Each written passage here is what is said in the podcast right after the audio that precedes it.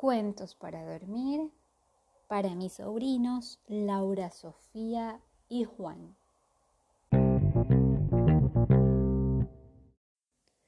Hoy continuamos con la lectura del libro Mago por casualidad de la autora Laura Gallego.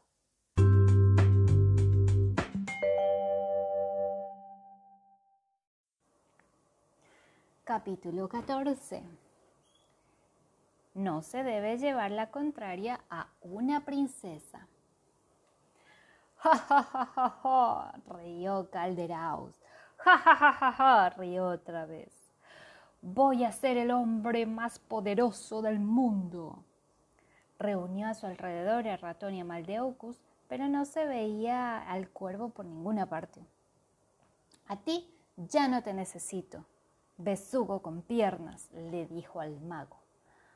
Mmm, podría comerte. Maldeucus se puso blanco como el papel. Seguro que no tienes hambre, le dijo.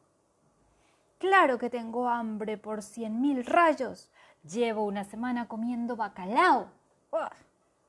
Espera, si me devoras, no podré ver cómo te conviertes en el mago más poderoso del mundo.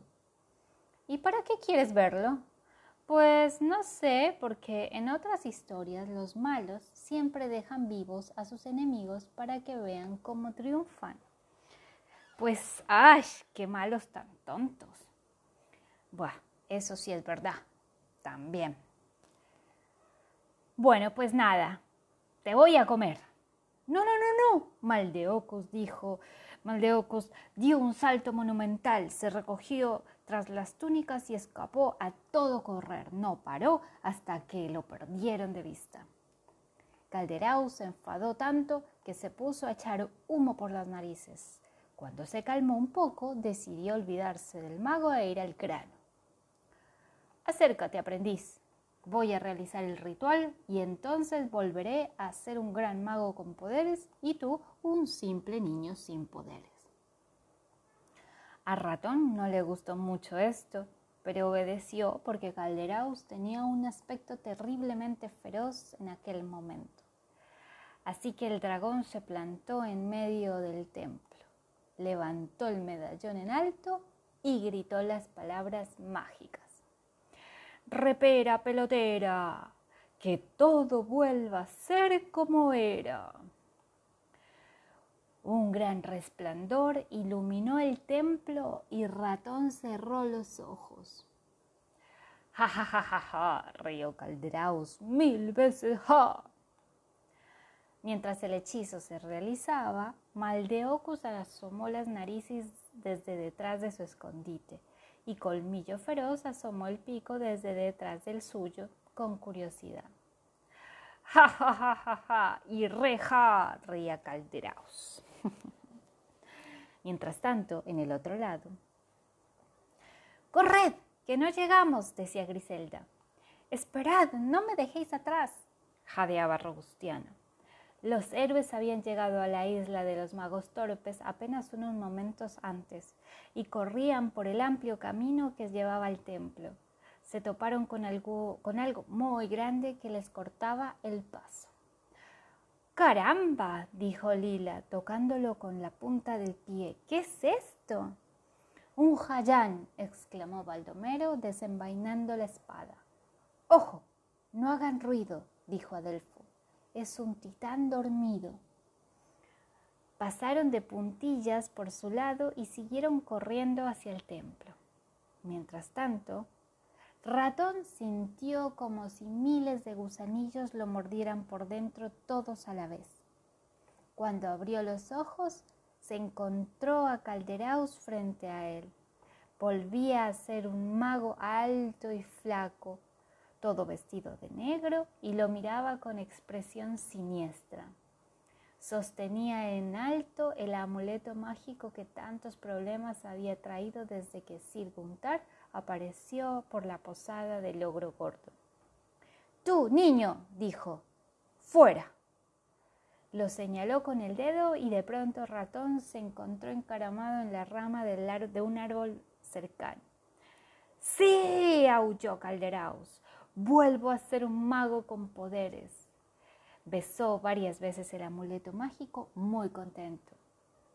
Y ahora dijo, por fin, por fin, por fin seré el hombre más poderoso del mundo.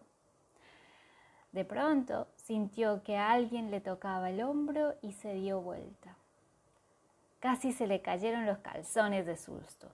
Ante él estaba cómodamente sentado con la cabeza apoyada sobre las garras, el gran dragón negro del bosque tan peligroso que de él no vuelve nunca nadie. Hola, desayuno, saludó Colmillo Feroz. ¿Te acuerdas de mí? el mago lanzó el amuleto por los aires, se recogió las túnicas y salió corriendo como alma que lleva al diablo. Pero Colmillo Feroz alargó la zarpa, lo atrapó limpiamente y se lo zampó de un solo bocado. Colmillo Feroz, lo riñó Ratón desde su árbol.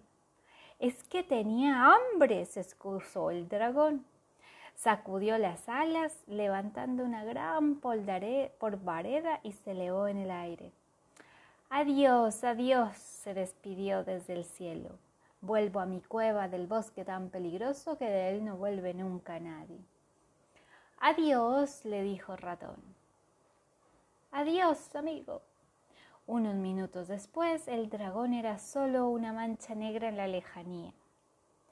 Ja, ja, ja, ja, ja, se oyó entonces sobre la isla de los magos torpes.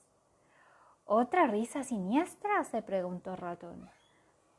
Miró hacia el interior del templo y descubrió que Maldeocus había salido de su escondite y se había acercado de puntillas y a traición al lugar donde había caído el medallón Ahora lo sujetaba entre las manos muy ufano.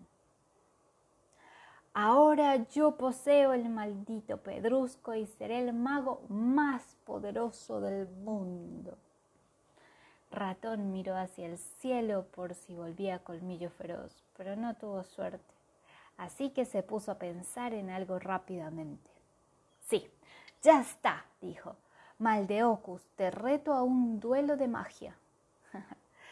Maldeocus parpadeó sin poder creer lo que estaba oyendo y se echó a reír a mandíbula batiente. ¿Cómo me vas a retar tú a mí? Ya no tienes poderes. Anda, es verdad. Se me había olvidado. Ahora no, ahora no vas a echarte atrás. Baja de ahí, cobarde, y cumple con tu palabra.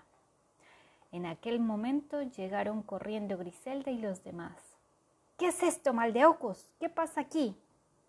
Pasa que voy a ser el mago más poderoso del mundo, le explicó Maldeocus, porque ahora yo tengo el maldito pedrusco. ¿Y dónde está Calderaus? Se lo ha comido el dragón. Pero el dragón no era Calderaus. Oh, la pobre Griselda estaba hecha un lío en esa cabeza. Basta de explicaciones, aulló Maldeocos. Voy a tomar posesión del maldito pedrusco, así que invoco el poder de mil demonios y algún que otro espectro. Ratón, que había visto a Calderaus haciendo lo mismo en la posada del ogro gordo, cerró los ojos para no quedar deslumbrado. Pero los abrió casi enseguida porque no había pasado nada. Maldeocos miró el amuleto mágico sin poder creerlo. ¿Qué es esto? ¿Por qué no funciona? Oye, ratón, dijo entonces Lila, que había trepado al árbol sin esfuerzo. Yo creo que Maldeocus ya no tiene poderes. ¿No lo ves? Se le ha arrugado el gorro y las estrellitas de la túnica ya no le brillan. ¡Ah! Es verdad. Entonces, ¿A dónde han ido los poderes? De pronto se dio cuenta que lo que estaba pasando y bajó, y bajó del árbol de un salto. Maldeocus llamó. ¿Qué pasa ahora? ¿Te has olvidado de nuestro duelo de magia? Claro que no, mosco inoportuno, respondió Maldeocus, guardándose el amuleto en uno de sus bolsillos. Ahora sí que te voy a transformar en helado de piña. ¡Ay, qué rico! comentó Griselda. Maldeocus, rojo como un tomate y haciendo grandes aspavientos, escupió las palabras de su conjuro de lado de piña, aunque retocándolo un poco para que saliese con chips. Todos cerraron los ojos sin ganas de ver al valiente ratón convertido en helado de piña. Pero no pasó nada. ¿Eh? soltó Maldeocos mirándose las manos desconcertado. Mi turno, dijo Ratón triunfante. Preparó el lanzamiento, apuntó bien y por fin soltó el hechizo. ¡Cabum! Y Maldeocus quedó chamuscadísimo. Muy bien, muy bien, victoriaban todos sus amigos. Pero si tú ya no tenías poderes, lloriqueó Maldeocus, es que el maldito Pedrusco ha vuelto a ser de las suyas y ahora tus poderes los tengo yo. bueno, pero como yo tengo el amuleto y estamos en el templo de la isla de los magos torpes, puedo hacer que todo vuelva a ser como antes. Y se llevó la mano al bolsillo, pero enseguida le cambió la cara. ¡Ah! gritó. ¡Me han robado! Todos claramente miraron hacia Lila, que puso su carita nuevamente de inocente. Lo he robado según el código se excusó. Entonces, ahora eres un mago sin poderes y sin amuleto, concluyó Ratón. ¿Habéis oído eso, chicos? rugió Robustiano. ¡A por él! No, no, no, no, no, no, no, chilló Malteocus. Demasiado tarde. La tropa de héroes se lanzó sobre él como un salvaje grito de guerra. No, no, no, no, no, berreaba Maldeocus debajo del montón de aventureros. Sí, sí, sí, sí, sí, lo contradijo Robustiano, atizándole la nariz. Pronto el mago estuvo atado y amordazado de pies a cabeza y luciendo alguno que otro chinchón. Griselda se acercó a Lila y a Ratón y les dijo, en agradecimiento por su ayuda, les propongo que se, que se nos unan a nosotros en futuras aventuras. ¿En serio? Claro, una ladrona siempre viene bien. Además, ratón puede ser el nuevo mago real. Pero yo no sé hacer brujerías importantes. Pues ya aprenderás. Pero el rey está enfadado conmigo. Pues ya se le pasará. Pero yo, ya basta, rugió la princesa. Si no te unes a nosotros, te mandaré de cabeza a la cárcel. Bueno, bueno, en ese caso, pues claro que sí. Solo faltaría que te fichase el equipo de héroes del reino de al lado, con lo, creído que se lo tiene. Henos aquí gozosos y triunfantes, intervino Baldomero. Es tiempo de retomar a nuestra morada, retornar. Preparemos la siguiente aventura, dijo Adelfo. Juntos venceremos a las fuerzas oscuras y derrotaremos a un dragón, suspiró Griselda emocionada. Entonces no se hable más, dijo Robustiano. Llevemos a este mago ante el rey. Ay, ay, ay, ay, gimió Maldeocus. Ratón se dispuso a realizar el hechizo de teletransportación. Los héroes se reunieron a su alrededor. Tres hurras por los nuevos miembros del grupo, gritó Griselda. ¡Hurra! ¡Hurra! ¡Hurra! Segundos más tarde, en la isla de los magos torpes, solo quedaba un titán dormido y una nubecita de humo. Fin del capítulo 14. Y fin de todo el libro. Espero que les haya gustado. Falta el epílogo, lo subiré mañana.